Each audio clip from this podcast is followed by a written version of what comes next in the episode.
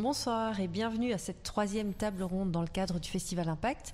Alors aujourd'hui, nous allons parler du transhumanisme et de, l'humanité augmentée, que nous avons appelé corps à corps.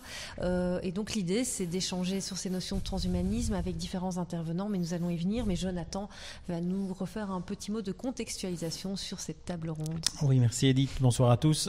C'était en effet une, problématique qu'on a vue assez vite quand on a développé ce projet euh, du Festival Festival Impact, hein, qui traîne justement du rapport entre le théâtre et les technologies.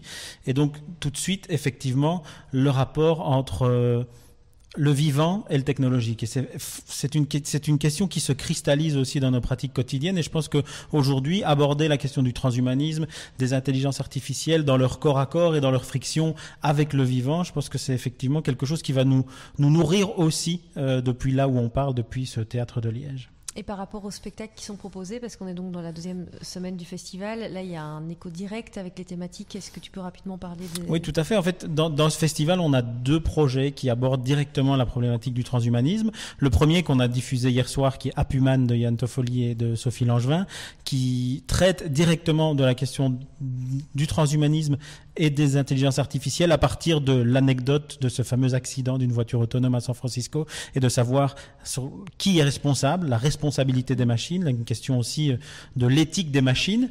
Euh, ce spectacle a été diffusé à partir d'hier soir et est encore visible sur notre site euh, jusque dimanche. Et puis le second spectacle, c'est un spectacle qui s'appelle To Be a Machine, devenir une machine de la compagnie euh, irlandaise Dead Center, qui sera diffusé en direct depuis Belfast ce soir, demain et jusqu'à samedi, et qui est un spectacle assez incroyable qui traite de cette question de notre rapport aux machines, de comment nous sommes déjà des machines finalement, et de qu'est-ce que le théâtre peut aussi faire sur cette question, se raconter des histoires peut-être. Donc du coup voilà, c'est vraiment le contexte de, ce pourquoi on avait vraiment très envie de mener ce débat. Alors c'était important pour nous aussi de, d'avoir des intervenants très différents. On va les présenter tout à l'heure, donc euh, d'avoir une polyvalence de points de vue et qu'on ne soit pas que dans une certaine manière de penser les choses. Mais peut-être rapidement, je vais quand même vous redéfinir en quelques mots, euh, qu'est-ce que c'est le transhumanisme? Parce qu'il y a parfois des termes comme ça qu'on évoque et puis on, est parfois un peu flou, on se fait une idée d'eux. Alors, du coup, c'est un mouvement qui est à la fois culturel et intellectuel, international, et qui prône l'usage des sciences et des techniques afin d'améliorer la, condition humaine et notamment euh, avec la notion d'augmentation des capacités physiques et mentales des êtres humains.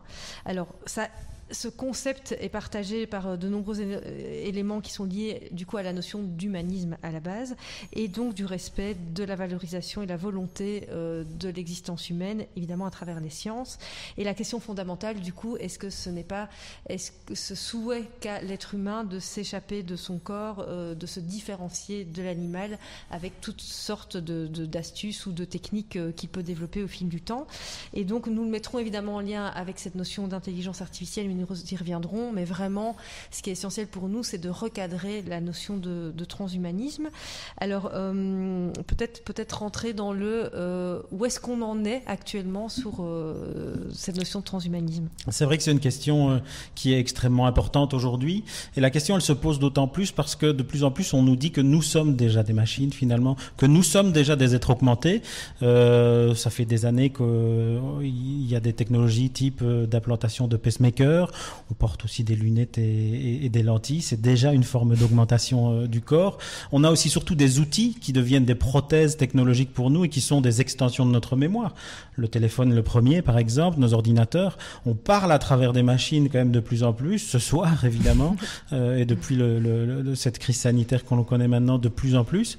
Donc, effectivement, est-ce que ce mouvement euh, d'augmentation du corps, de trajectoire du corps humain vers les machines n'a pas déjà commencé Et finalement, est-ce que c'est la question du transhumanisme et l'argument du transhumanisme à la recherche de cette immortalité Est-ce que finalement ce n'est pas une trajectoire euh, graduelle qui est déjà en cours? Mm, tout à fait. Alors du coup, ce qui nous semblait aussi important, c'était de recontextualiser cette notion d'intelligence artificielle. On va questionner ensemble quelles sont les intelligences, parce qu'il y a évidemment l'intelligence émotionnelle, sociétale, on peut aussi questionner l'intelligence artistique et l'intelligence raisonnée. Enfin, donc il y a tout un prisme de, percevoir les intelligences différemment, et donc comment, du coup, toutes ces notions de transhumanisme s'inscrivent à l'intérieur donc de cette notion plus globale euh, de technologie et d'intelligence artificielle.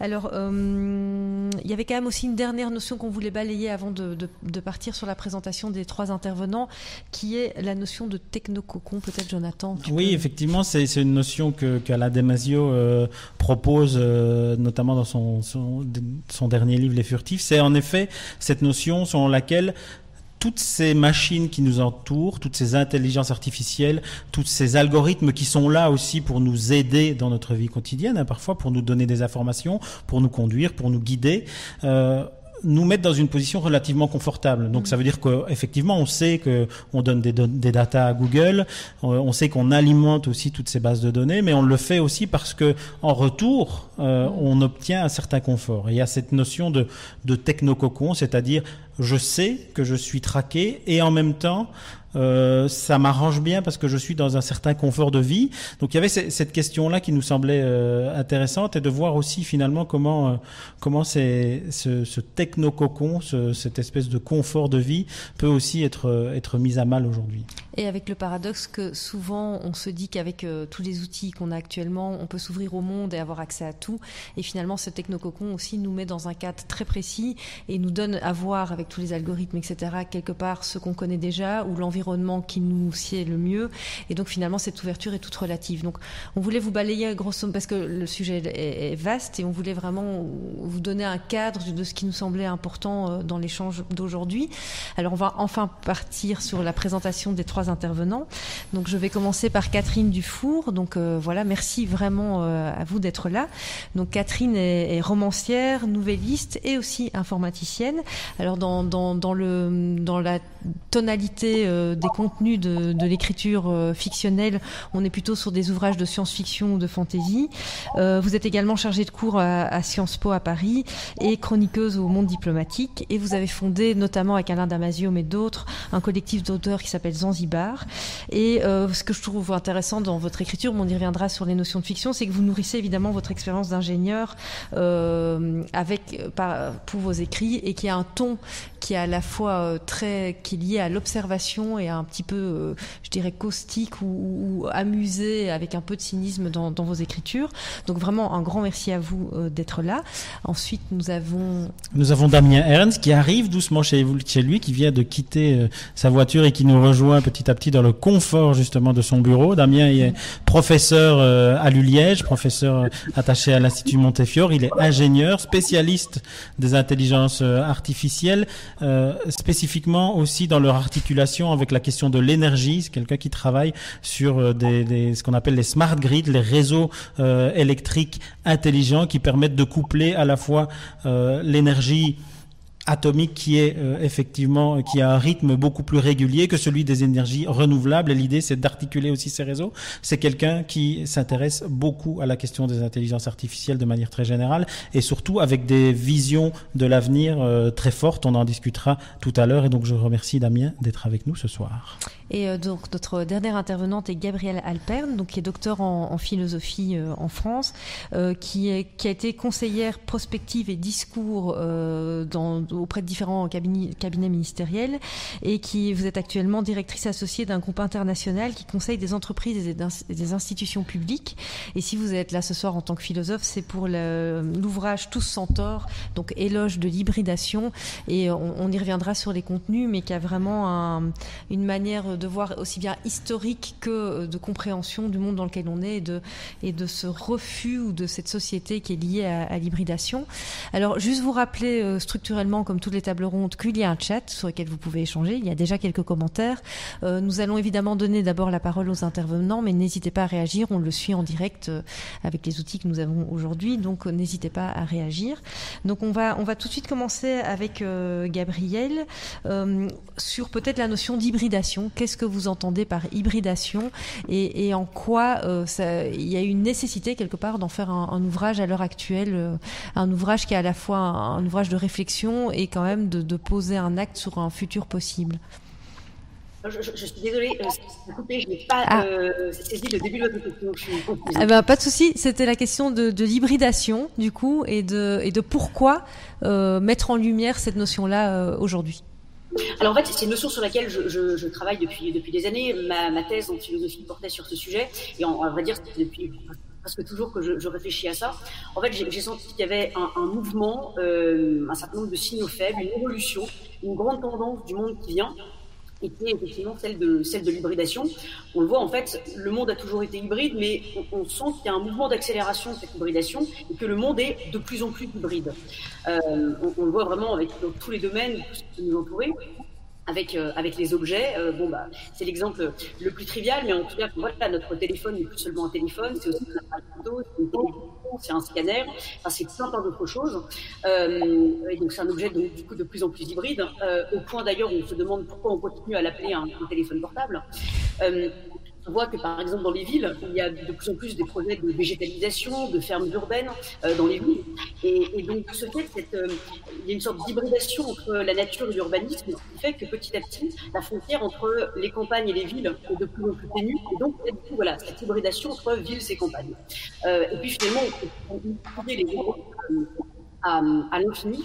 Euh, dans, les politiques publiques, dans les, entreprises, euh, de plus en plus euh, dans le sens si on était dans une, dans une société euh, industrielle et que nous sommes passés à une société des services, finalement aujourd'hui de plus en plus produits et services hybrides, les entreprises qui produisent des, produits les accompagnent de plus en plus de, services, celles qui proposent des services les accompagnent de plus en plus de produits. Et donc cette hybridation service-produit fait que nous entrons progressivement dans une société hybride des usages ou des relations. on pourra en parler plus tard. voilà, en tout cas, tous exemples pour montrer qu'effectivement, voilà, euh, l'hybridation, c'est un, vrai sujet, c'est une vraie tendance du monde et, qu'est-ce qui fait que tout d'un coup vous décidez d'en faire un, éloge Et ce, que, qui est intéressant dans l'ouvrage, euh, c'est que vraiment vous mettez en avant euh, d'autres possibles, d'autres manières de réfléchir, avec ces créations par exemple de tiers lieux ou de. Donc qu'est-ce qui fait que tout d'un coup euh, cette hybridation peut nous être utile et peut nous, nous pousser à autre chose de votre point de vue?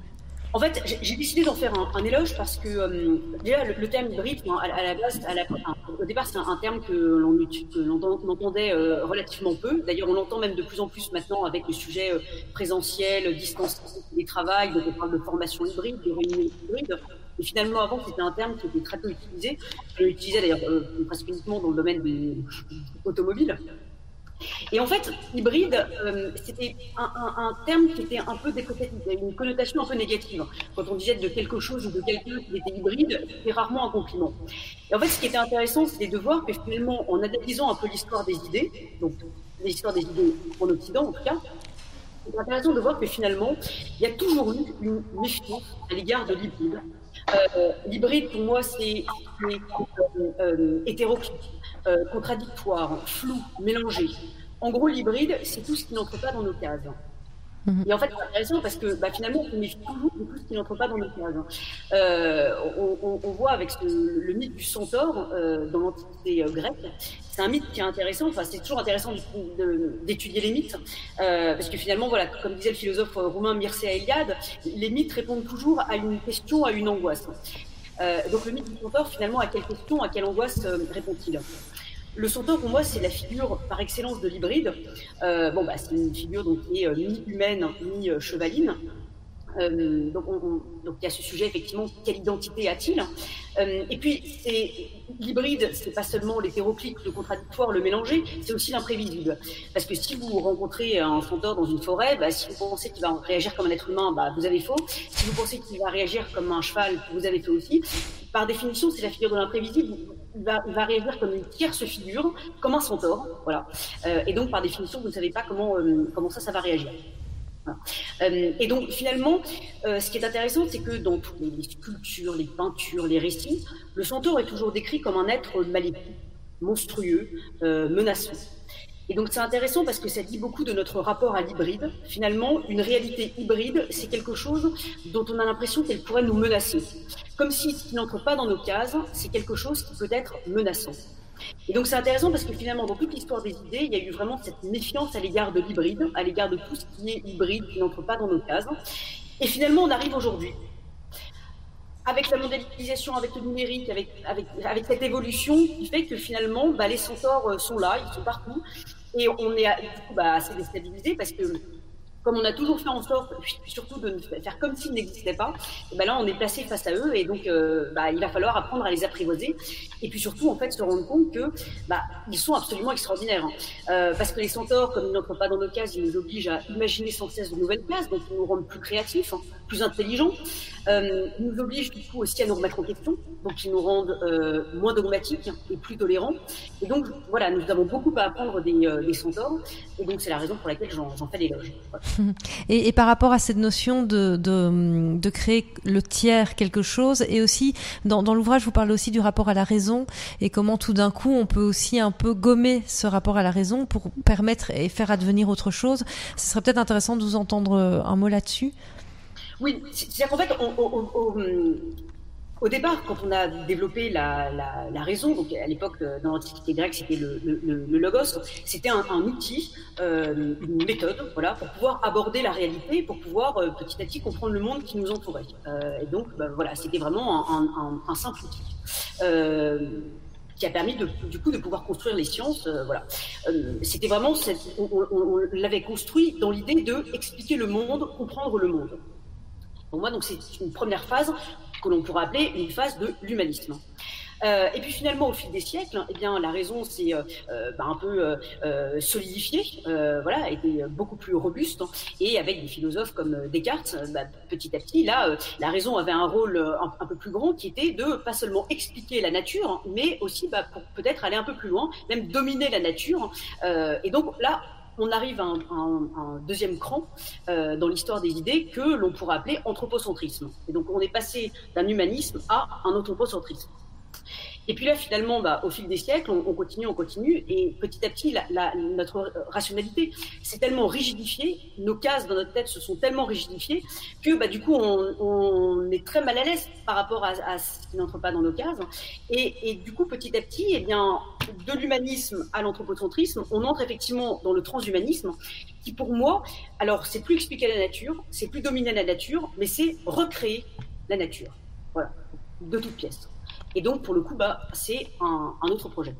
Alors, il y avait justement une question dans le chat qui était, mais le sujet n'était-il pas le transhumanisme? Bah là, on y arrive. Effectivement, c'est comme comme une nouvelle pensée euh, possible. J'avais aussi envie de vous entendre quand même sur la, la notion. Si vous l'avez dit au tout début, tout s'accélère. Dans le livre, à un moment donné, vous prenez aussi quelques exemples où tout d'un coup, il y a énormément de brevets en très peu de temps qui sont qui sont déposés dans une espèce de de, de frénésie aussi de découverte, comme si dès qu'on ouvrait la, une petite porte, il y avait un, un, gouffre et plein de choses qui étaient proposées.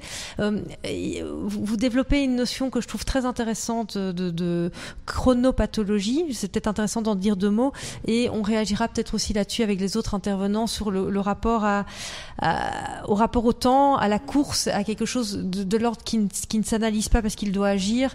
Euh, Est-ce que vous pouvez nous dire un mot là-dessus et faire le lien du coup avec la recherche sur le transhumanisme? Oui, alors, euh, quelques mots effectivement sur la chronopathologie. Donc en fait, c'est la, la, maladie du temps. On a, on a, on a un, un rapport qui est assez malsain euh, au, au, temps euh, parce qu'on ne supporte pas son imprévisibilité. On a, euh, on ne supporte pas le fait qu'il puisse être totalement euh, euh, distendu, malléable, subjectif. Et donc, encore une fois, c'est toujours cette même idée de vouloir le mettre dans des cases. Donc, on a créé des cases comme le, le terme. Alors, il y a le court terme, le moyen terme, le long terme. Et donc, c'est une manière très, très pratique de pouvoir euh, confiner le temps euh, dans, euh, dans une case. Euh, là encore une fois, voilà, le, le, le rationaliser, l'objectiver, mais du coup, bah, on, on, passe quand même totalement à côté de lui. Euh, et, et, cette incapacité justement à accepter l'imprévisible, donc c'est euh, encore une fois un, mythe que je, que, je raconte. Euh, et là, je m'appuie sur les travaux de, de l'historienne des idées Dominique de Courcelles. en fait, finalement, c'est Chronos, donc ce, ce, dieu grec, qui avait trop peur d'être détrôné par ses enfants, et donc au fur et à mesure de leur naissance, les tuait. et en fait, bah, finalement, le seul qui va en réchapper, c'est le dieu Zeus Mais ce qui est intéressant avec le c'est que finalement, euh, c'est toujours cette même idée de se dire on a peur de prendre des risques, euh, on a peur de l'imprévisible, et donc de ce fait, euh, eh ben, on va préférer supprimer tous les possibles, et donc en gros tuer nos enfants, voilà, plutôt que de laisser une chance à l'avenir, un truc qui pourrait nous échapper et qui ne rentrerait pas dans nos cases et, qu'on ne pourrait pas mettre dans un tableur Excel et, enfin, ou mathématiser, enfin voilà. Et donc, ça, c'est un mythe que je trouve intéressant à raconter, euh, avec tous les sujets justement sur euh, la, destruction des ressources naturelles, euh, les, questions liées à la protection de la planète, où là effectivement c'est intéressant de se dire voilà quel avenir pour nos enfants. Donc c'est de ce point de vue-là que je parlais effectivement de, chronopathologie. et encore une fois, si, la peur, ce rapport malsain au temps, derrière tout ça, c'est la peur de la mort. Voilà. donc d'où le lien, bah, effectivement, avec le sujet qui nous réunit, réunit aujourd'hui, le, le transhumanisme. Et donc, je, voulais, je voulais rebondir parce que euh, tu, parlais de la question euh, de, de l'hybride comme étant une forme qui accueille deux de, de, autres. Euh, alors, effectivement, euh, l'hybride, c'est celui qui est en même temps. Euh, donc ça met un peu en crise aussi la question de l'altérité. Et donc, pour revenir sur la question du transhumanisme, on se pose beaucoup la question de savoir est-ce que dans notre, de notre corps aux machines, est-ce que dans notre rapport aux machines, on est déjà dans cet en même temps, c'est-à-dire que l'altérité entre nous et les machines euh, disparaît de plus petit à petit. Est-ce que la porosité entre nous et les machines commence à se faire de plus en plus forte? Est-ce que l'hybride, c'est aussi cette figure-là? Alors, c'est intéressant parce que, effectivement, euh, dans la définition que je donne de l'hybridation, donc l'hybride, voilà, c'est donc le flou, le mélangé, le contradictoire, l'hétéroclite. Dans l'hybridation, il y a préalablement cette idée justement de métamorphose. C'est justement parce que euh, l'homme euh, et le cheval se métamorphosent, qu'ils font tous les deux un pas de côté par rapport à leur identité, qu'ils sortent d'eux-mêmes, qu'ils peuvent être dans ce tiers, dans cette tiers figure, tierce figure qu'est le centaure.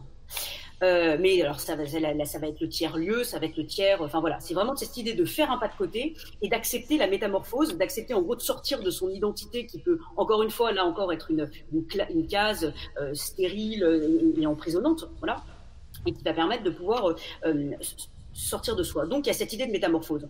Alors la question c'est est-ce qu'il y a une métamorphose du fait de l'interaction homme-machine?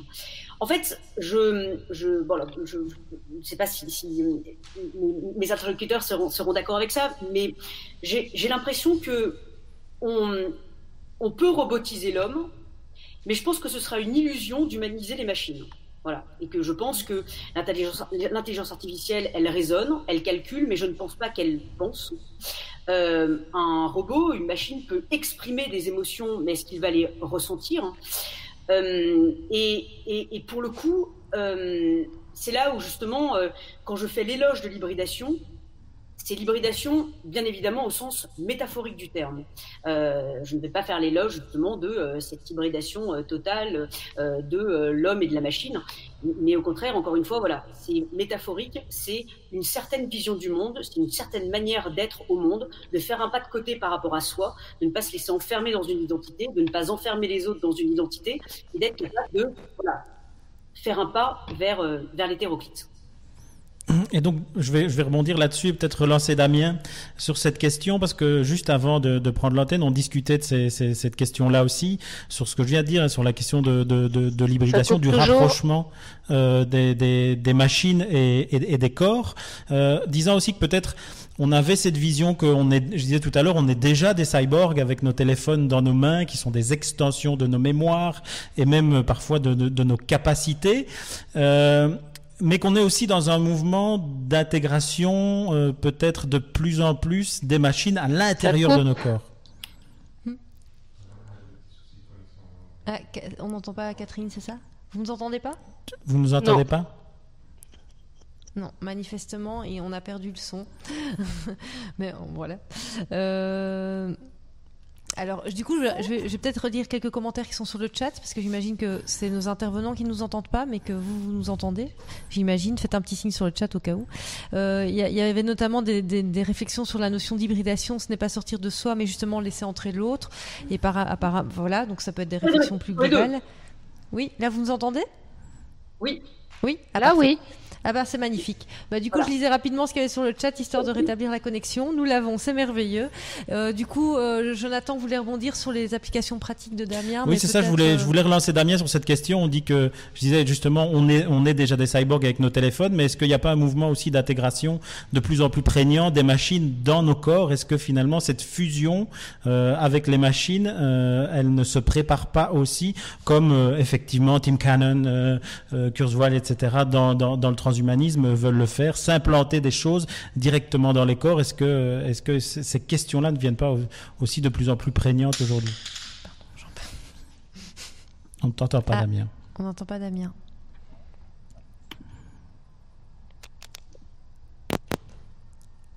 Non. Là, vous, vous m'entendez? Ah, Voilà, voilà, parfait. parfait. Super.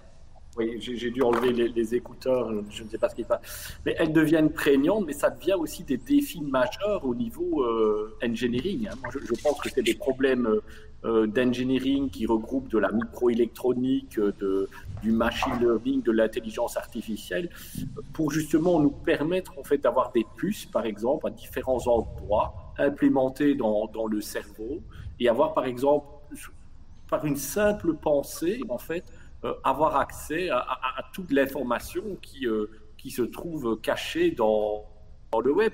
Par exemple, je pense que une très très belle réalisation technique à ce, ce niveau-là, hein, puisque quand, quand, on est dans des ingénieurs, on aime bien spécifier des objectifs. Hein. Une très belle réalisation technique serait par exemple de, de, de vous implémenter une, une, puce dans le cerveau.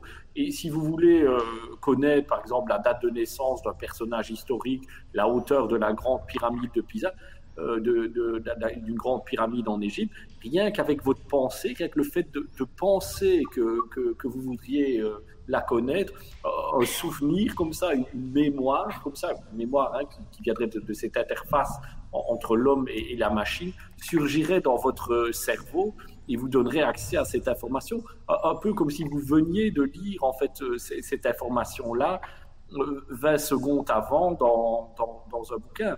Donc moi je pense que ça ce serait un, très très bel euh, très très bel objectif. Ce serait aussi euh, un objectif en fait de, pouvoir stocker donc tout ce que vous voyez. Euh, ce, que vous ressentez, ce que vous entendez, de, les stocker en fait dans des mémoires hein, qui seraient un peu partout et de pouvoir réaccéder à cette mémoire un peu quand, quand vous voulez. Moi, moi, je pense, bon, en vue engineering, c'est pas si, si, simple à faire. Hein. Il faut d'abord un premier module qui puisse analyser votre mémoire, qui, vous dit, OK, j'ai envie en fait de, connaître la date de naissance de Napoléon. Donc, qu'est-ce que c'est? C'est une analyse finalement de des capteurs de signaux électriques euh, dans, votre cerveau et euh, qui disent, OK, ces signaux électriques, bah, ils ont cette information, hein, vous avez envie en fait de, connaître la date de naissance de, Napoléon. Une fois que vous avez cette information-là, le rechercher sur le web, ça c'est des technologies euh, euh, existantes, hein, dans des trucs comme ça. Et puis, c'est la manière de retransmettre, et pour moi, ça va être ça la, partie la plus compliquée, la manière de retransmettre naturellement cette information à votre cerveau dans, dans vos pensées. C'est là qu'est la partie compliquée au niveau engineering. Je pense que le, fait de lire des pensées, euh, euh, à partir en fait de, de, de, de signaux électriques de, votre cerveau, c'est un peu plus facile. Mais c'est cette manière de retransmettre où je, je trouve encore qu'il y a, beaucoup de choses à développer euh, au niveau scientifique. Mais euh, c'est clair, en fait, que le cerveau, pour moi, est une des frontières ultimes de, de, l'engineering. Hein. C'est des, ingénieurs qui vont travailler euh, là-dessus, avec toutes sortes de, de dispositifs. c'est très clairement dans les, la, décennie à venir, les deux, les deux, trois décennies à venir, l'endroit, j'ai envie de dire, où, vont, euh, d'où vont venir les, découvertes les plus euh, bouleversantes. Hein. Ça, c'est très, très clair. Damien, du coup, dans ce que je comprends, parce que là, en dehors du côté technico-faisabilité possible, que tu viens d'expliquer, est-ce que euh, ce courant-là, est-ce que tu viens d'expliquer sur la puce, potentiellement, où on a l'information à la seconde et on ne doit plus rien chercher, c'est quelque chose de l'ordre du concret, du déjà en train d'être recherché, du faisable, du souhaitable, ou c'est un fantasme que tu proposes à l'heure actuelle là une évolution. Moi, je vois qu'il y a une communauté scientifique qui est en train, par exemple, de, se former en fait sur l'interface vraiment entre des petites puces électroniques et des, réseaux de, votre cerveau. Elle commence, par exemple, à partir d'applications très simples, en général médicales, Euh, par exemple, comment euh, vous implémente une petite pute dans le cerveau euh, chez les patients épileptiques, de sorte que lorsqu'ils font une, crise d'épilepsie, vous avez des petites décharges qui se créent et qui vous permettent naturellement de calmer l'épilepsie, qui est quand même une maladie très très dangereuse. Donc on voit arriver cette connexion en fait entre la machine, les petites puces électroniques et le cerveau. Bien entendu, en général, on commence par quelques petites applications on va peut-être essayer euh, chez des, patients euh, qui, souffrent de de maladies d'Alzheimer en fait euh, ou sur des, problèmes de mémoire, mais on voit ce mouvement en train de se créer au niveau engineering. Et moi, ce que j'ai envie de vous dire, je suis dans un département d'informatique, hein, je travaille dans un département informatique. On engage régulièrement, on engage des, nouveaux professeurs. Parmi les deux derniers engagés, on a un neuroscientifique qui, a, étudié, qui a modélisé sous forme mathématique le cerveau, des parties en fait du cerveau, et une autre personne en fait qui vraiment euh, s'intéresse en fait euh, à ces, thématiques d'interaction entre des, des, des, puces électroniques et le, et, le, et, le, et le cerveau. Donc, dans des départements euh, d'engineering, on essaye toujours d'engager les, les, profils de demain en termes de, compétences au niveau recherche. Vous ne voulez pas engager dans un, département de recherche on va dire, les, mémoires des, technologies de hier, même s'il y a certainement quelque chose encore à faire. Vous devez aller toujours vers le futur, essayer vraiment euh, d'aller sur les nouvelles tendances. Des engagements euh, sont faits. Donc le mouvement se, le mouvement se développe. C'est déjà en train de. Il y a plus que. En fait, ce, ce que tu exposes, c'est le pas ou les pas supplémentaires. Sur le chat, il y a quand même pas mal de réactions sur, par exemple, la source, euh, vérification de l'information qui serait transmise, les fake news, etc. Donc, du coup, il y a quand même déjà tout de suite une espèce de réactivité sur euh, comment où est, où est, le rapport à la véracité de l'information que donc ça veut dire que déjà dans le chat c'est acquis que ce truc va arriver en fait déjà et, et, et qu'est-ce qui fait que comment tu, quels seraient les paramètres euh, quelque part euh, pratico-pratiques euh, pour, pour ne pas raconter n'importe quoi, pour faire court? Ici, on travaille sur une interface. Les fake news, ils existent déjà sur les réseaux sociaux à l'heure actuelle. Et je pense que, que monsieur l'a bien souligné, que, que, ce qu'on va travailler, c'est diminuer le temps d'accès à l'information au lieu d'aller chercher, par exemple, l'information sur le web avec euh, votre smartphone, qui est une sorte d'individu euh, augmenté, hein, vous regardez votre smartphone 70, 100 fois euh, par journée, c'est devenu votre compagnon de, pensée, hein, c'est devenu votre mémoire à portée de, main. Ici, on va raccourcir le circuit on va avoir accès à l'information de, de, manière beaucoup plus intégrée, euh, sous forme de, de, de, pensée. Donc, les, problèmes qu'on connaît sur le web, je, je peux dire à ce niveau de fake news, bon, ils vont, euh, ils vont rester. Mais ça doit nous enthousiasmer. Ça doit nous enthousiasmer. Prenez par exemple des, des patients. Euh, par, enfin, des, patients qui ont des problèmes de, de mouvement. Enfin, par exemple, vous avez perdu un bras, on vous met un bras artificiel. Euh, quand vous, vous bougez votre bras, c'est quoi? C'est une pensée qui dit, ben voilà, je vais aller saisir cette bouteille. À partir du moment où on arrive, cette technologie-là va permettre de lire vos pensées, vos envies. Ben, votre bras, vous avez un bras robotique, c'est très facile à fabriquer un bras robotique. Hein. C'est des, petits moteurs, euh, tout est proche. La difficulté, c'est de, de, faire en sorte que votre bras, en fait, suivent vraiment vos pensées. C'est là qu'est le problème au niveau engineering. Grâce à toutes ces technologies-là, il y a beaucoup de pathologies. Donc, des gens qui sont dans une grande détresse aussi, hein, ça fait des choses très, très concrètes. C'est pas juste un, petit gadget pour avoir accès euh, plus rapidement à l'information, qui pourront, euh, qui pourront en bénéficier. Donc, moi, je trouve qu'il ne faut, il faut pas avoir peur, euh, essayer toujours de dire, oh mon Dieu, c'est, merveilleux. Moi, je pense que ces technologies-là vont permettre, en fait, de, de gommer beaucoup de souffrances chez, chez beaucoup euh, d'êtres humains. Je ne sais pas si vous avez une fois été en contact avec une personne souffrant de, maladie d'Alzheimer, qui est quand même un problème de, mémoire, de dégénérescence d'une mémoire. Si ça peut les aider, c'est quand même énormément en fait de, de, souffrances en fait qui pourraient être gommées. Donc moi je vois beaucoup de choses euh, enthousiasmantes. Comme Madame euh, Alterne l'a souligné, je sais que l'hybridation euh, fait peur, un peu comme ça mais euh, je, pense qu'on met trop en avant les peurs euh, par rapport euh, aux, avantages. Oui, oui c'est vrai que dans, la question sur le développement des machines, de la robotique, même du transhumanisme, on est beaucoup dans cette question de la dystopie finalement et du fameux Skynet. Euh, les machines euh, vont prendre le contrôle, vont, nous exterminer. On voit quand même qu'avec tous les problèmes techniques qu'on peut vivre encore aujourd'hui, etc., c'est pas pour demain que les machines euh, vont finir par nous contrôler. Il y a encore un peu de temps à vivre pour ça. Mais ce qui est intéressant dans, dans ce que tu dis ici, c'est qu'il faut peut-être sortir de cette réflexion dystopique sur les machines vont nous détruire, mais peut-être apprendre à vivre avec, apprendre à collaborer avec, finalement, ne pas se mettre contre la machine. On voit qu'il y a des mouvements aussi hein, dans l'industrie qui, émergent sur la cobotisation, par exemple, comment des travailleurs vont pouvoir travailler avec les machines. Et donc, du coup, on n'est plus du tout dans, un mouvement de réflexion que les machines vont remplacer euh, les employés ou les ouvriers, mais les ouvriers vont travailler avec les robots. Bon, un des gros problèmes, et là vous le soulignez, quand on parle d'intelligence artificielle, de transhumanisme, on met toujours euh, l'être humain un peu en compétition euh, mhm. avec euh, la machine, ou si on ne met pas la compétition, on dit il va travailler avec la machine, mais bon, si, l'être humain, enfin je, veux dire, chaque fois que moi je vois plutôt un développement en intelligence artificielle, en, robotique, en, en transhumanisme, moi je vois ça comme un choix supplémentaire pour l'être humain celui qui a envie de, toujours cultiver des pommes de terre dans son jardin parce qu'il aime ça, mais il aura toujours le choix de le, faire. Mais on lui offrira peut-être une machine qui le fera à sa place.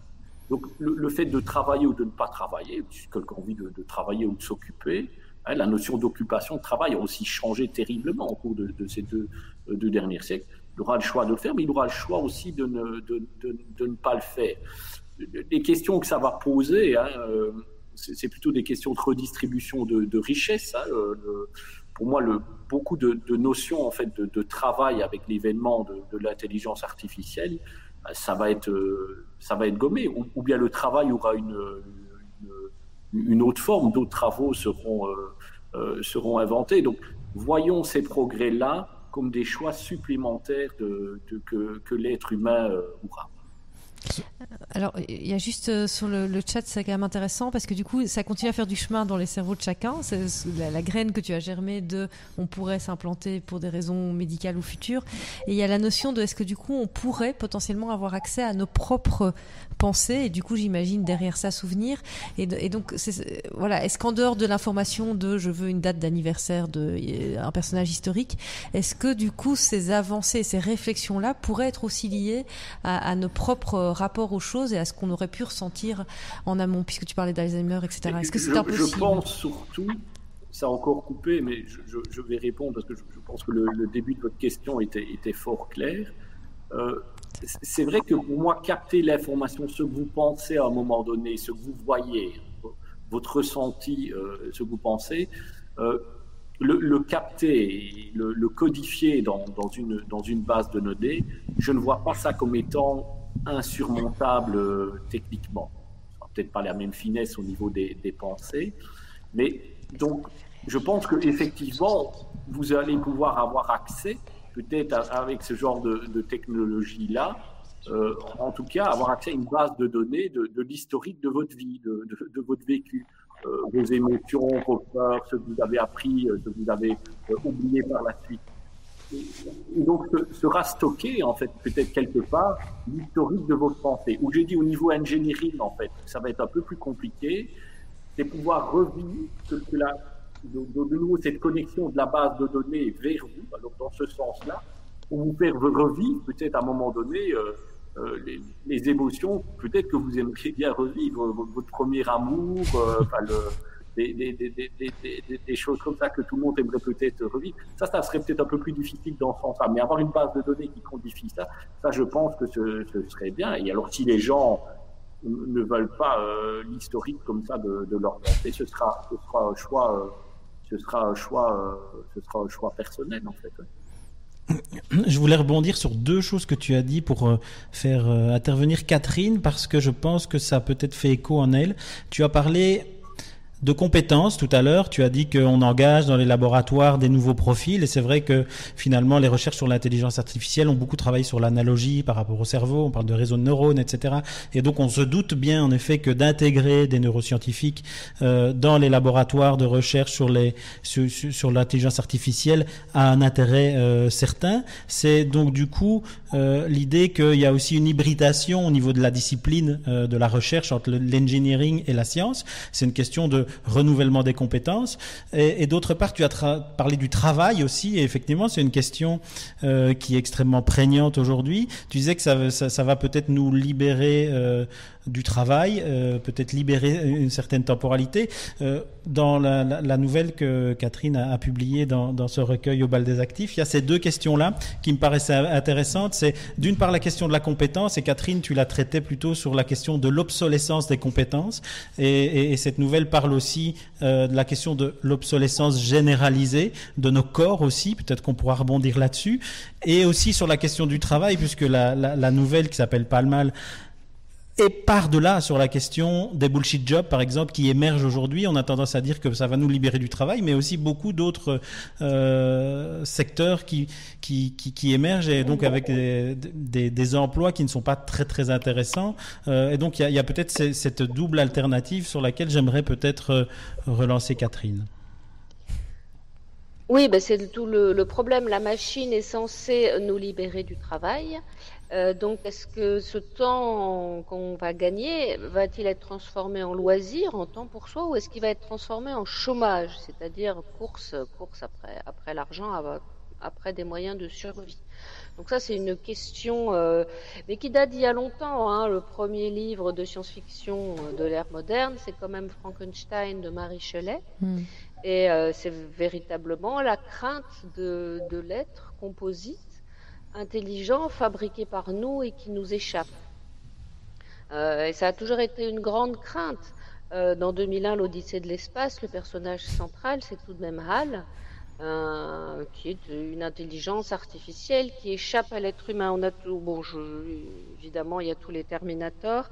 La réflexion est devenue quand même en science-fiction plus nourrie et moins craintive avec des films, par exemple, comme Air, on voit une intelligence artificielle qui échappe à l'être humain et ça brise le cœur du héros. Là, je suis un peu en train de spoiler, mais qui devient quelque chose d'autre et pas forcément quelque chose de négatif.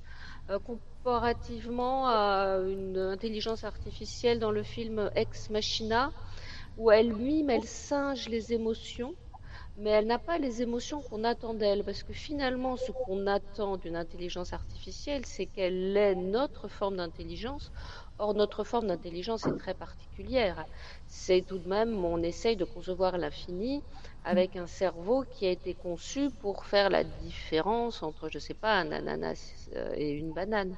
Donc, on a, un, je dirais que sur le plan, nous, des intelligences tout court, on est plein de failles, on est plein de névroses, on est plein d'émotions qui, qui interfèrent avec, euh, avec notre, le réel et notre prise de décision.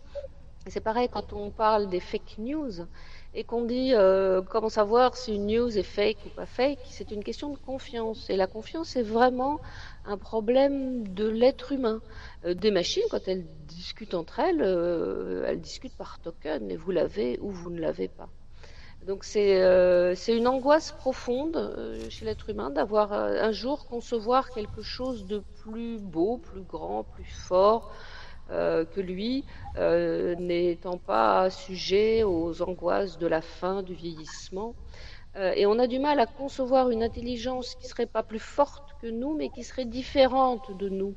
Mais ça commence à venir. Par exemple, quand on se penche sur des, des machines comme Deep Blue ou autres intelligences artificielles. Enfin, moi, je préfère parler d'apprentissage artificiel.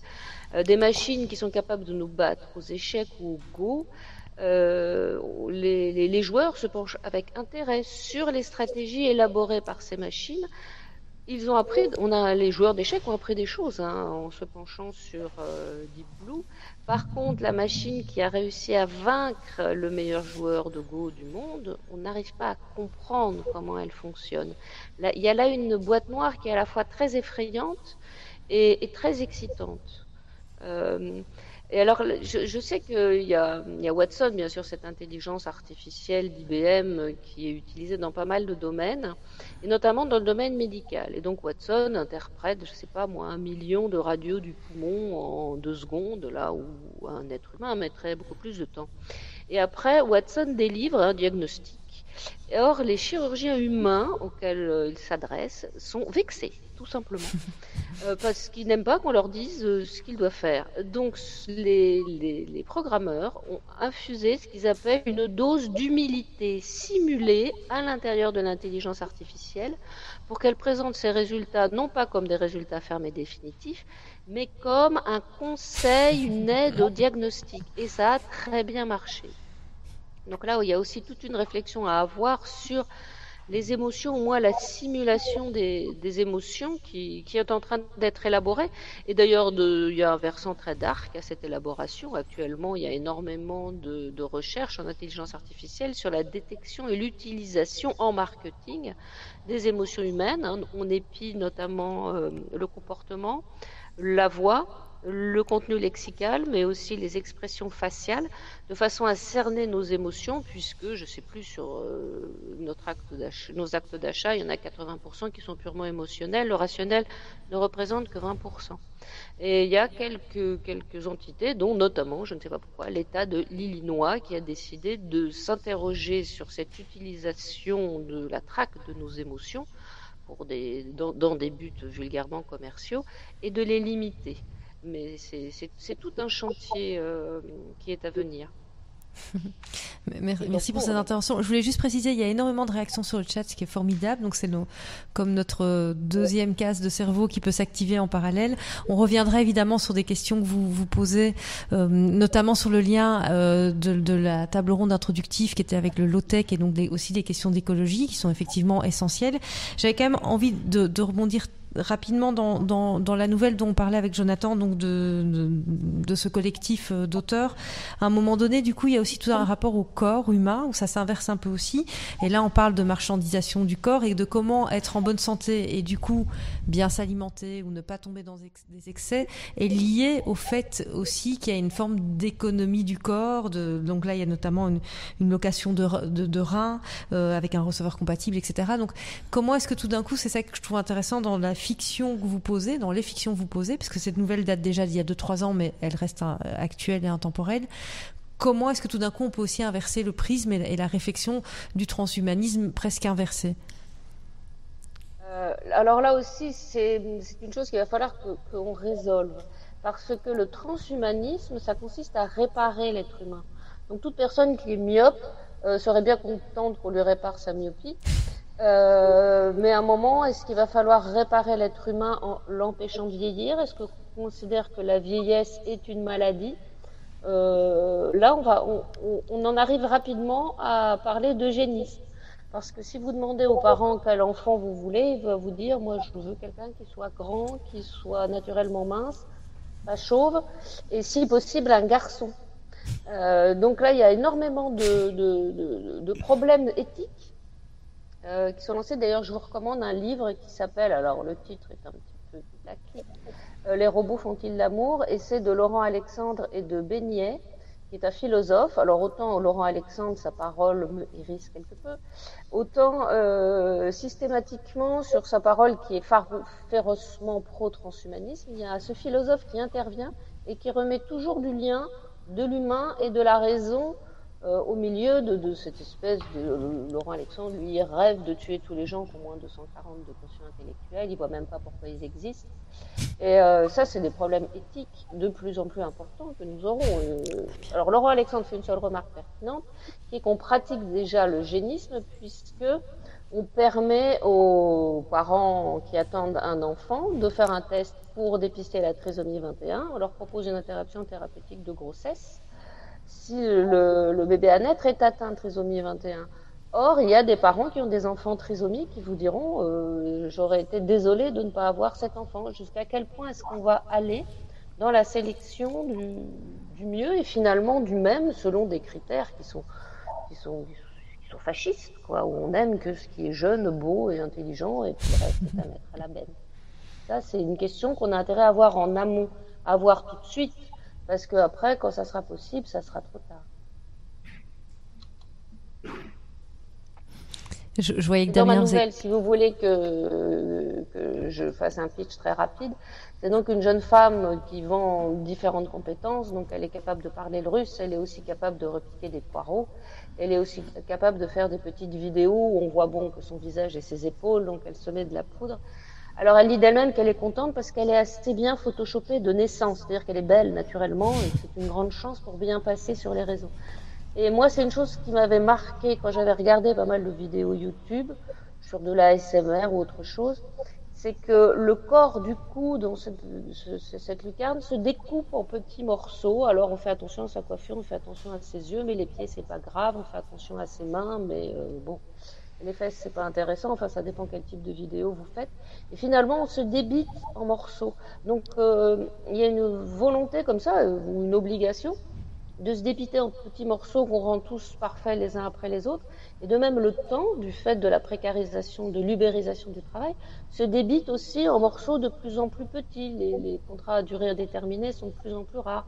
On est obligé de switcher d'une activité à une autre, d'un employeur à un autre.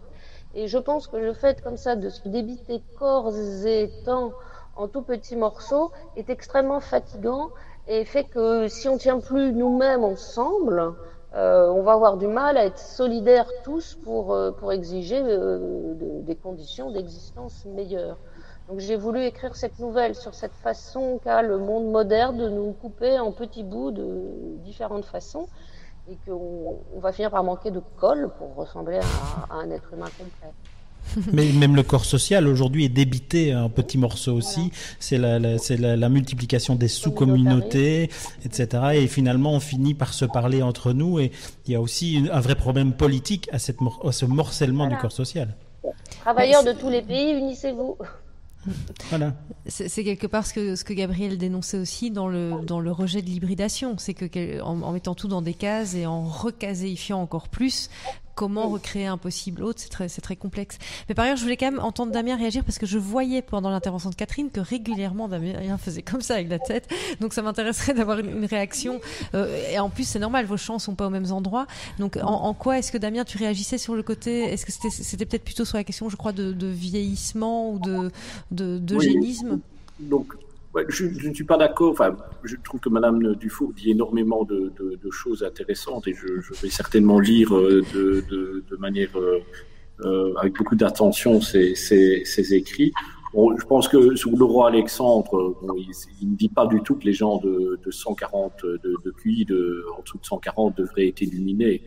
C'est juste qu'il dit que voilà, on va sans doute arriver vers un monde en fait où les capacités intellectuelles de ces personnes-là seront enfin, euh, augmentées et pas de, ces personnes-là. Donc je, pense qu'il est quand même très très respectueux de, euh, de, la vie humaine, mais je pense qu'il a bien réalisé, il n'est pas naïf, il a bien réalisé que les, les, technologies, en fait, euh, les, êtres humains du futur, il y a quand même de fortes chances qu'ils soient, qu'ils soient augmentés en fait au niveau cognitif avec différentes technologies et surtout dans un monde globalisé, hein, le, pays qui va augmenter le plus ces personnes-là, qui va leur permettre en fait de développer des technologies peut-être pour être plus rapide, plus de euh, mémoire, va dans un monde globalisé euh, euh prendre euh, énormément d'avantages sur les autres pays et, gommer les, et gommer les autres pays euh, technologiquement.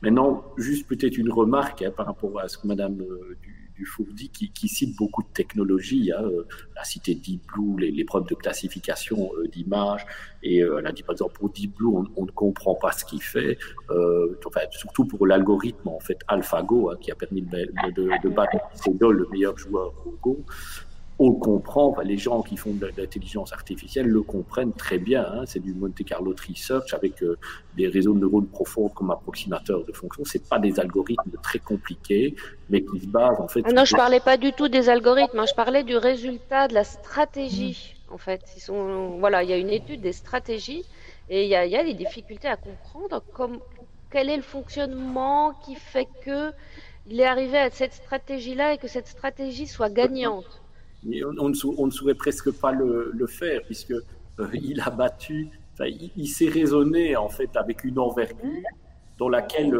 on ne sait pas raisonner, on n'a pas les capacités cognitives pour le faire. C'est un peu comme si une fourmi vous voyait et elle se dit mais comment est-ce qu'elle fait euh, pour raisonner euh, aussi bien? Je ne comprends pas. Ben oui, c'est une fourmi. Voilà, euh, et, au niveau neuronal, elle est nettement moins bien équipée que vous. C'est ce qui se passe. Donc ça ne sert à rien de comprendre une machine qui, dans, un périmètre bien donné, sait faire des choses en, termes de, calcul, de, connexion, de mise en, perspective de, différentes situations de jeu, de généralisation, qu'on ne sait pas faire. Donc le, fait de comprendre, pour moi, ça n'a pas de sens. C'est comme si je demandais vraiment à une fourmi ou à une grenouille de vous comprendre, elle ne sait pas le faire ou, ou même chimpanzé de, de comprendre. Voilà, c'est comme ça. Il faut qu'on puisse reconnaître en fait euh, euh, une limitation de, de ce niveau-là. J'ai beaucoup aimé aussi la notion de modestie. Hein. C'est vrai que dans le milieu médical, beaucoup d'amis dans le, le, milieu médical, ça a quand même toujours été un, un, milieu très respecté. Hein. Des, une des, des professions en fait euh, pour laquelle il y a énormément de respect pour la profession. Mais dans ce milieu-là, effectivement, les, les, les, les, les, personnes en fait qui travaillent, euh, euh qui traitent en fait les radios, qui donnent des, des, des diagnostics, c'est des médecins spécialistes fort intelligents, se font sur certaines thématiques complètement dépassées par les, les machines. Le, le, radiologue, pour moi, est une profession qui est plus menacée que la profession d'infirmier. Hein. Donc, sur certains, parce que c'est une tâche très répétitive, un radiologue, c'est du traitement d'image. Et image en entrée, c'est un diagnostic en sortie. C'est des choses qui sont très, très faciles à remplacer avec de l'intelligence artificielle. Donc, effectivement, beaucoup de professions très reconnues, en fait, très, très reconnues, vont devoir, euh, enfin, vont devoir faire preuve d'énormément euh, d'humilité dans le, le, futur et se trouver euh, très, très obsolètes. Et c'est surtout, c'est parfois même pas celles euh, auxquelles euh, on, pense, euh, on pense le plus.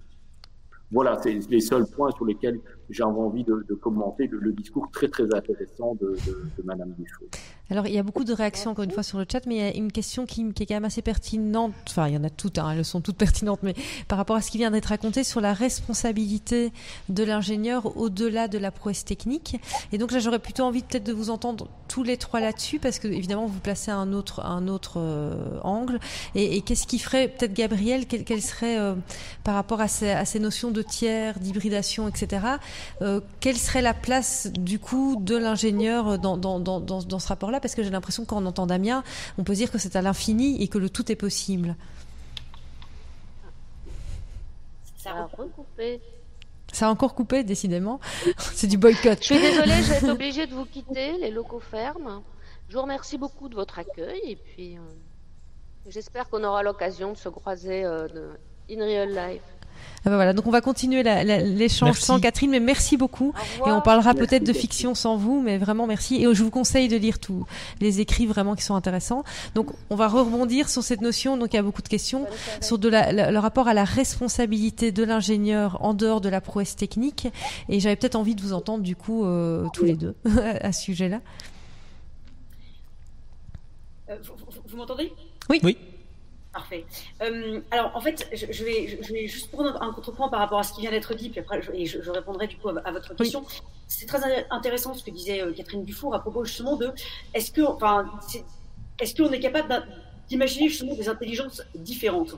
En fait, c'est ça ce que je trouvais étonnant, c'est que finalement, euh, dans tout ce que l'on invente ou imagine, en fait, on essaie toujours de copier du coup le, cerveau euh, humain. En fait, bah, tous les réseaux de neurones, on va toujours s'inspirer de comment le cerveau est fait.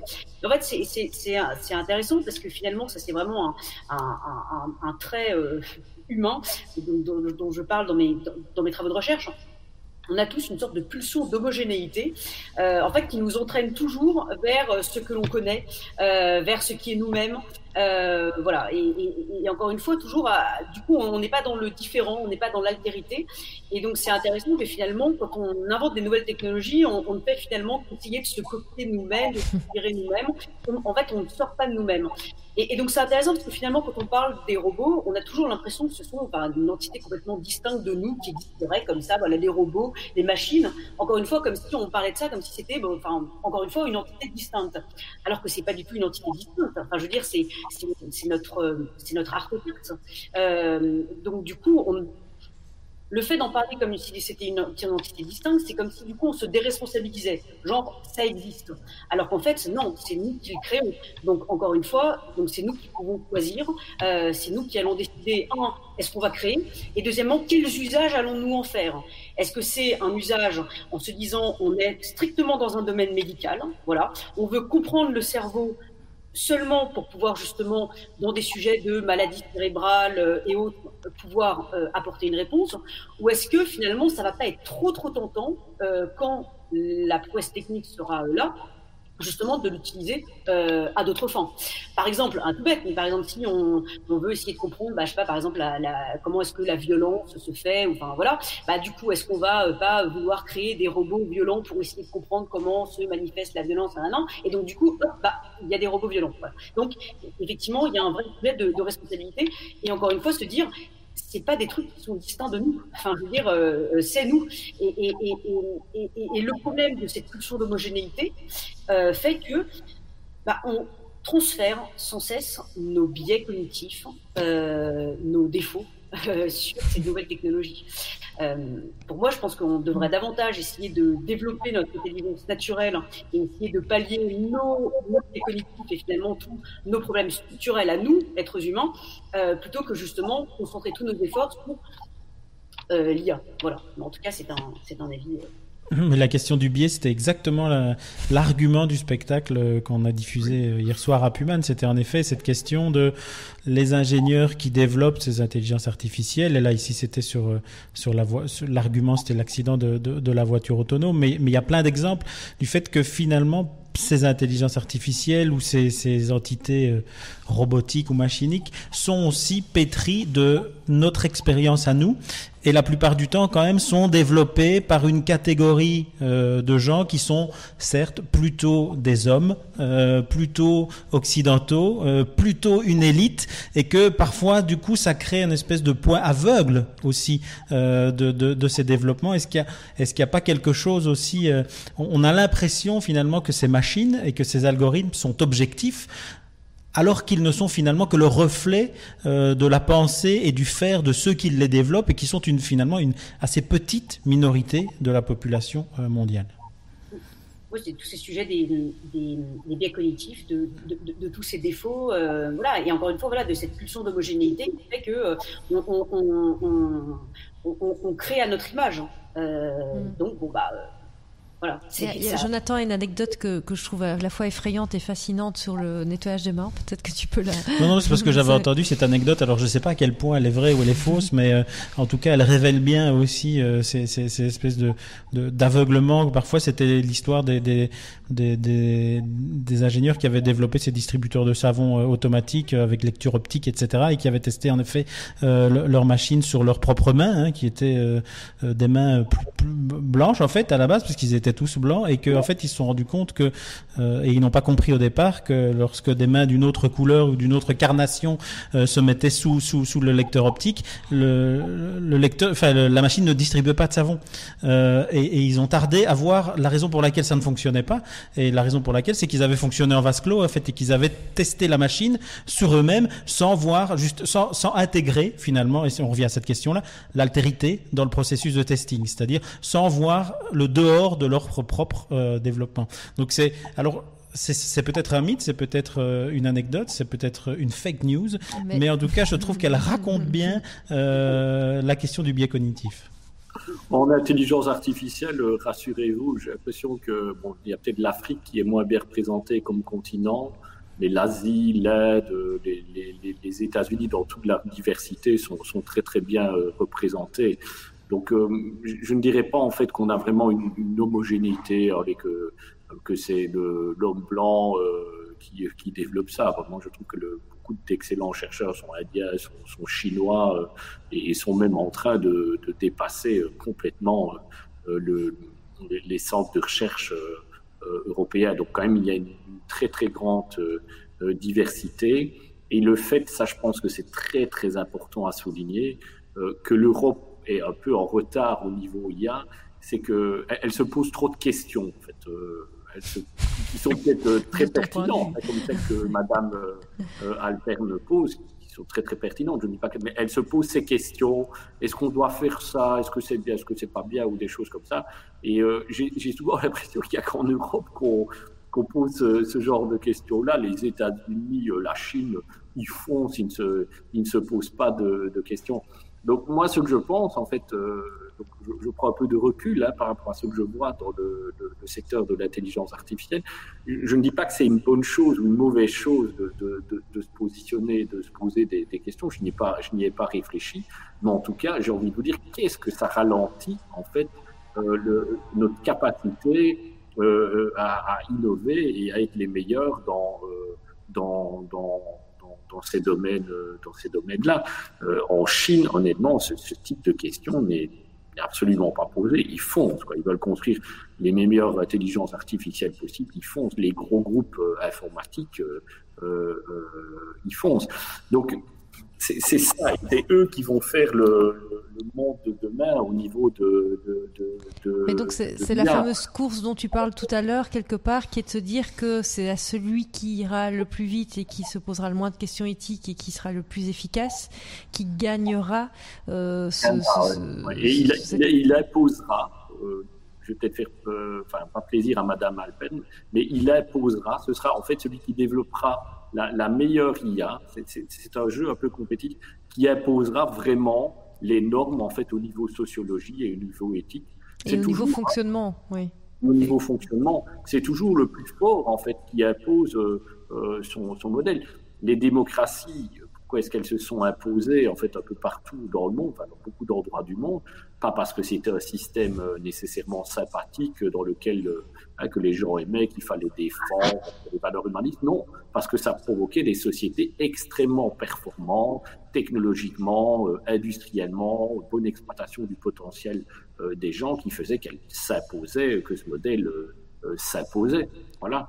Et donc c'est une espèce de suite logique, tu trouves, de, de, la démocratie qui s'est imposée maintenant imposerait la course euh, à l'intelligence artificielle? Enfin, il y a un commentaire là qui dit en gros la fuite en avant, on fonce.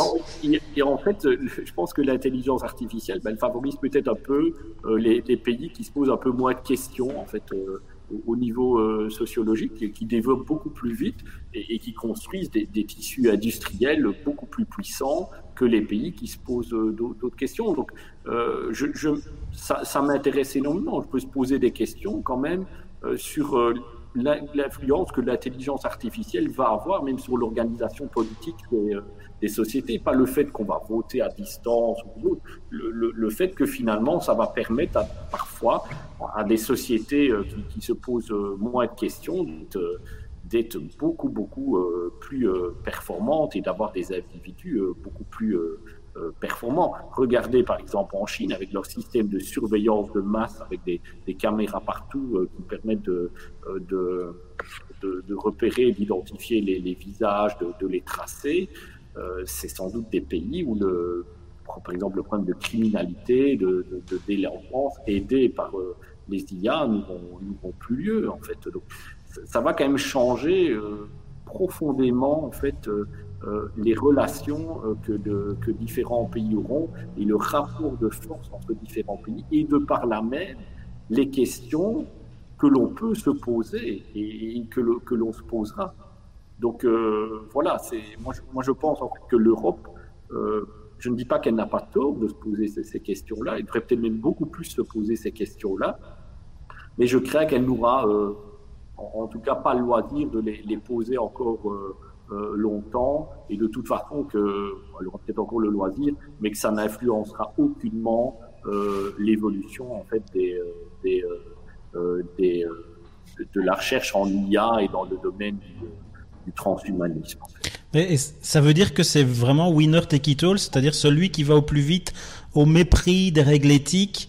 Euh, gagne le tout C'est-à-dire, est-ce qu'il n'y a pas un moyen terme aussi où on pourrait juste réintégrer un peu d'éthique dans cette recherche? Parce que tu parles effectivement de la société ultra sécuritaire de Chine. J'ai personnellement un peu mal à, la glorifier et à l'envier. Euh, ça fait des mois qu'on vit euh, sous le confinement. On nous annonce que la police va venir sonner chez nous à Noël. Moi, personnellement, ça me fait quand même un tout petit peu peur. J'ai un peu de mal à à rêver de ça euh, et à me dire que finalement il faut aller très vite pour gagner la bataille et pour peut-être ensuite revenir en arrière et se poser des questions éthiques. Euh, Est-ce que finalement les questions éthiques elles doivent pas aussi euh, accompagner la recherche?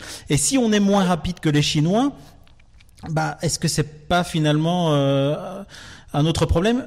Est-ce que finalement on n'arrivera quand même pas par la qualité de notre réflexion et par la stabilité de notre système qui sera un système qui intègre l'humain aussi euh, plus fort que les Chinois? Non pas techniquement mais dans un ensemble global c'est-à-dire où on respecte à la fois l'humain et la machine. Enfin voilà c'est quelque c'est une question que je me pose en tout cas voilà. Bah, le, le, problème prenez des sociétés les Gafa il n'y a pas l'équivalent en Europe hein. Euh, donc c'est quand même un immense retard industriel et technologique euh, que l'Europe a eu dans, dans, ces géants de, de l'informatique. Et entre des géants informatiques et enfin, ils se positionnent tous, hein, si vous regardez euh, comme des boîtes en fait à peu près d'intelligence artificielle. Donc vous avez le winner take all. Hein, on a déjà plus ou moins des exemples de winner take all euh, maintenant avec quand on regarde en fait les géants en fait de, de, de l'informatique. Maintenant, ce que vous dites, je trouve que c'est vraiment euh, très très intéressant parce que en gros, on est d'un côté hein, pour défendre peut-être un peu la, richesse, bah, une place peut-être de l'Europe au niveau international. On est obligé peut-être de faire cette course, une course beaucoup plus effrénée vers l'avant au niveau technologique, parce que sinon, bah, on deviendra, on deviendra un pays euh, bah, sous-industrialisé. On sait historiquement ce qui s'est passé quand vous avez un pays sous-industrialisé, très très faible en technologie, par un pays euh, fortement technologique, qui se fait envahir d'une manière, euh, d'une manière ou d'une autre. Donc la question, c'est, on ferait une, une, une, fuite un peu vers l'avant. Je ne sais pas si c'est une fuite vers l'avant, un développement. On arriverait peut-être à un modèle de société tel que celui qu'on ne veut pas. Et si on ne le fait pas, ben, on arrivera peut-être aussi quand même à un modèle de société, probablement, euh, qu'on ne veut pas. Donc, euh, on est peut-être finalement. On est perdant. Bon, donc, je pense qu'en fait, on n'a plus le choix, en fait.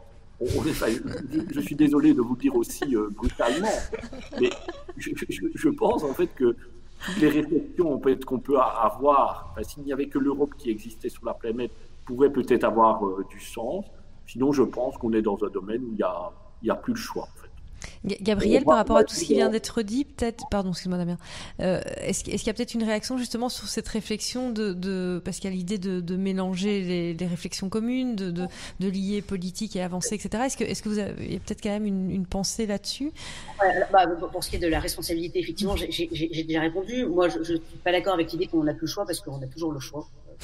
Donc euh, ça, ça, voilà. Euh, après, bah, effectivement, enfin, je trouve que c'est vraiment cette idée de d'hybridation de différentes disciplines. Euh, je pense que ce serait important dans ces différents cercles justement on, développe l'IA, qu'il y ait davantage, voilà, de d'autres disciplines, euh, davantage de philosophes, davantage d'anthropologues, euh, de manière à pouvoir, euh, encore une fois, je, trouve que c'est intéressant cette idée, voilà, essayer de construire par exemple une intelligence différente. Ça, ça peut être intéressant. Là, il y a des choses qui peuvent, être intéressantes. Finalement, pourquoi développer une intelligence qui du coup serait exactement similaire à celle de l'homme, sauf en, en, puissance 10 000, et du coup à terme capable du coup de pouvoir remplacer l'homme? Enfin, finalement, c'est comme si cette espèce de logique suicidaire de, de fuite en avant, où finalement, c'est ce que je disais, c'est plus expliquer la nature, on est sorti de l'humanisme, c'est plus dominer la nature on est sorti d'anthropocentrisme, mais c'est transhumanisme, c'est recréer, supprimer la nature, la remplacer. Voilà. Euh, c'est ce que j'explique dans mon livre, c'est que tout ça, c'est le signe justement de, en fait, ce qui est en crise, véritablement crise, c'est notre rapport à la réalité. Voilà. Et, là, bah, c'est un exemple flagrant de, cette crise de notre rapport à la réalité. Quand je dis réalité, c'est le monde, c'est la nature. Mmh, mmh, tout à fait. Il y a évidemment beaucoup de réactions et c'est inévitable parce que je crois que ça touche, ça, on est exactement à l'endroit du, du, du, frottement entre euh, opinions. Est-ce que, est-ce que par exemple c'est scandaleux de ne pas avoir d'opinion et d'essayer d'avancer? Est-ce que à l'inverse il faut absolument reposer encore une fois les questions d'éthique euh, à l'intérieur de tout ça qui sont inhérentes à, à, à toute question de progrès euh, au, au, pluriel? Euh, Peut-être parce qu'il est déjà 19h17 euh, et que Catherine a déjà dû nous quitter. Peut-être refaire un, un, un dernier petit tour de table sur quand même indépendamment d'un mot de la fin, euh, peut-être des références ou des, ou des notions qui pourraient s'ouvrir ou, ou, continuer la réflexion parce que c'est un infini. J'ai vu aussi sur le chat qu'il y avait une certaine Carole qui se proposait pour continuer les discussions entre fiction et euh, transhumanisme avec plaisir parce que c'est un sujet à la fois inépuisable et qu'on exploite beaucoup euh, avec Jonathan dans, les, dans, dans Impact en général. Euh, on n'a pas pu aborder les questions d'écologie, mais on en fera certainement un sujet aussi, évidemment. Mais donc, du coup, voilà, quels seraient vos, vos, vos au lieu de faire un mot de la fin, quelles seraient plutôt vos, vos, vos ouvertures et, et pour continuer la réflexion et peut-être la, chose que vous voulez le plus défendre tous les deux et peut-être nous aussi par ailleurs. Damien je n'ai pas entendu la fin de la question. Ah, décidément, moi je dis qu'il y a un boycott en face de moi techniquement, parce que mes phrases sont trop longues. pourtant, j'avais promis de faire des phrases plus courtes. Euh, non, l'idée c'était que vous réagissiez sur une ouverture, sur quelque chose qui est une référence importante pour vous. Euh, voilà.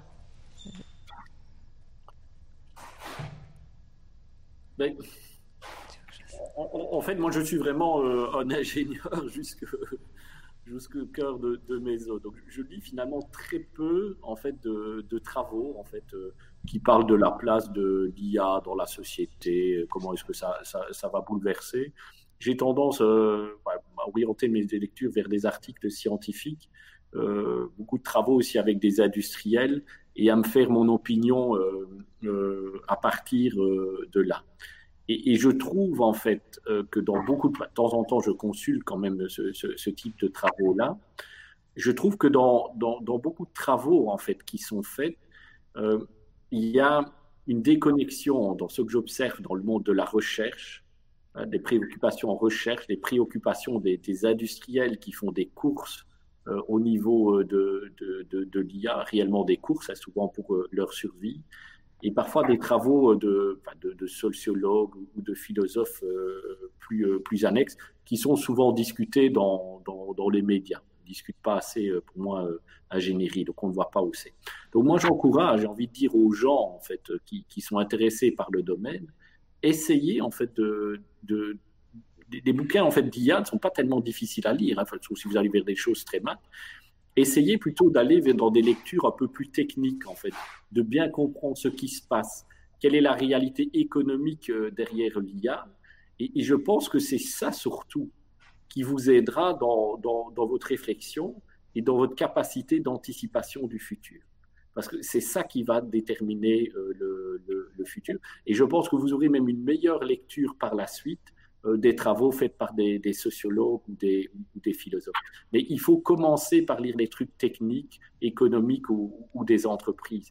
Le, reste va juste expliquer, va tenter d'expliquer euh, un, mouvement en fait que, euh, qui, ne sera pas du tout infléchi par une réflexion sociétale ou une réflexion politique qui se contentera de, finalement d'observer et de, et, de, et de, subir ce mouvement scientifique et industriel. Et est-ce que tu as un exemple concret, comme une première porte d'entrée ou pas forcément? Je pas, non. je ne pourrais pas vous donner une, une, porte d'entrée. Qui, se mettre euh, dans. Il y a beaucoup de newsletters en intelligence artificielle, de, de, magazines, un peu de, vulgarisation d'IA il y a des excellents podcasts aussi. Euh, il, y a, notamment l'intelligence artificielle, même pour le business ou, euh, sismique. Enfin, il y a d'excellents aussi podcasts à écouter sur toutes ces questions et c'est à l'infini évidemment. Ok. Et, Gabriel, du coup, sur la question de la référence ou de l'ouverture à la réflexion? Pardon, ça, ça, a coupé également. Ça coupe. Jonathan parle à ma place parce que sinon. Non, c'était Edith demandait juste euh, si tu avais euh, une, proposition de lecture, de réflexion aussi sur ce, qui vient d'être dit. Ça, coupe de nouveau. Ah, ça coupe chez tout le monde. Euh, peut-être par le chat. Vous nous entendez là maintenant? Décidément. C'est les algorithmes qui ne veulent pas qu'on clôture cette, cette rencontre. Non, toujours pas? Là, est-ce que Gabriel, si tu nous entends, tu peux nous faire un signe? Je, vous entends. Ah, voilà. Ah, euh, oui, du coup, c'était simplement réagir, Gabriel, sur la, une référence, un partage, une citation. Exactement. Bah, en fait, c'était euh, une, référence. Moi, j'ai énormément travaillé euh, sur les, sur les, euh, sur, les écrits de, du philosophe Elias Canetti, qui est malheureusement peu connu et qui est vraiment un, très très grand philosophe intellectuel du XXe siècle, qui a écrit un, ouvrage majeur, Masse et puissance, voilà, qui réfléchit à tous les phénomènes de masse. Alors c'est passionnant de mettre ça en regard avec tous les sujets bah, des réseaux sociaux, voilà, mais aussi par exemple des, sujets de fake news, de complotisme, sur le sujet effectivement du désir de puissance. Bah, clairement, on est en plein dedans. Il, travaille, il a également beaucoup écrit sur les, sur les questions de la métamorphose je trouve que c'est intéressant. Puis il a, il a ce conseil que, que moi j'essaye toujours de, de, suivre. Il dit voilà, euh, il faut savoir jeter son encre le plus loin possible. Et je trouve que c'est un, un, conseil qui est intéressant, soit bah, bah, voilà pour un pour un adolescent qui se qui se, se pose la question de son orientation et de, de sa vie future, euh, ou alors par exemple pour quelqu'un qui a déjà sa vie professionnelle et qui veut euh, peut-être changer de vie professionnelle, euh, ou même voilà en règle générale, ou un chef d'entreprise ou euh, qui cherche de nouveaux territoires d'innovation, de nouveaux relais de croissance je trouve que ce sujet de savoir jeter son encre le plus loin possible, je trouve que c'est intéressant parce que c'est toujours cette idée de sortir de soi-même. Voilà, euh, sortir de cette identité et, euh, et, euh, être capable d'aller vers quelque chose de, enfin, qui, qui serait ni homme ni cheval, mais qui ressemblerait à un centaure. Merci. Il y a aussi pas mal, n'hésitez pas hein, sur le chat de mettre des conseils de lecture. Il y en a quelques-uns qui arrivent, notamment des trucs techniques. Euh, Jonathan, peut-être que toi, tu, voulais aussi. Euh, non, non, j'ai peut-être une citation que moi que j'aime beaucoup et que je garde avec moi depuis très longtemps. Alors, je ne sais pas si j'arriverai à la citer dans le texte. Euh, avec précision, mais peut-être aussi pour ouvrir sur le spectacle qu'on va voir ici dans, dans quelques minutes, euh, qui s'appelle To Be a Machine et qui parle beaucoup de la question directement du transhumanisme, de la question de la maladie aussi, de la question des, que nos corps finalement sont, euh, sont, sont, sont, sont, faillibles, etc. Il y avait une citation de, de Georges Canguilhem, qui est un philosophe des sciences, et qui dit à peu près ceci, il dit la maladie ou le pathologique n'est pas anormal, ce n'est que la manifestation du vivant dans le corps biologique. Et finalement, c'est une citation que je trouve très belle, très imagée, pour dire aussi qu'il faut accepter l'altérité euh, en nous, euh, que, l'autre qu'on pourrait considérer comme étant pathologique doit être aussi intégré euh, dans, notre corps vivant. Voilà, moi c'est une citation qui me parle beaucoup et qui je pense pourra résonner avec le, le spectacle et, peut-être aussi avec ce qu'on a dit ce soir. Alors moi il y avait une dernière chose, une dernière citation que Gabriel a dit rapidement mais que j'aime beaucoup et qui, a été je crois la vraie porte d'entrée dans l'ouvrage de Gabriel qui est la crise que nous traversons n'est pas économique, financière, sociale, écologique, institutionnelle, territoriale ou politique. Ce qui est en crise avant tout, c'est notre rapport à la réalité. Et je pense que comme ouverture de réflexion, quel serait notre rapport à la réalité après tout ce qu'on vient d'entendre? En tout cas, moi, ça me nourrit beaucoup. voilà. Merci pour la, qualité de ces échanges malgré les conditions techniques du malgré tout qui sont limitantes. Euh, et, et, merci vraiment. Et voilà, je crois que je vous invite invite vraiment à regarder To Be Machine, le spectacle qui a lieu jusque euh, samedi. 20h, et d'aller aussi fouiller sur euh, le, site du Théâtre de Liège, parce que tout, tout, tout ce qu'on a pu faire jusqu'à présent, que ce soit en rencontre, en, streaming de spectacles, etc., et, je trouve euh, riche et, répondant l'un à l'autre. Donc voilà. Donc merci à tout le monde. Merci à tous et bonne soirée. Merci à vous. Merci.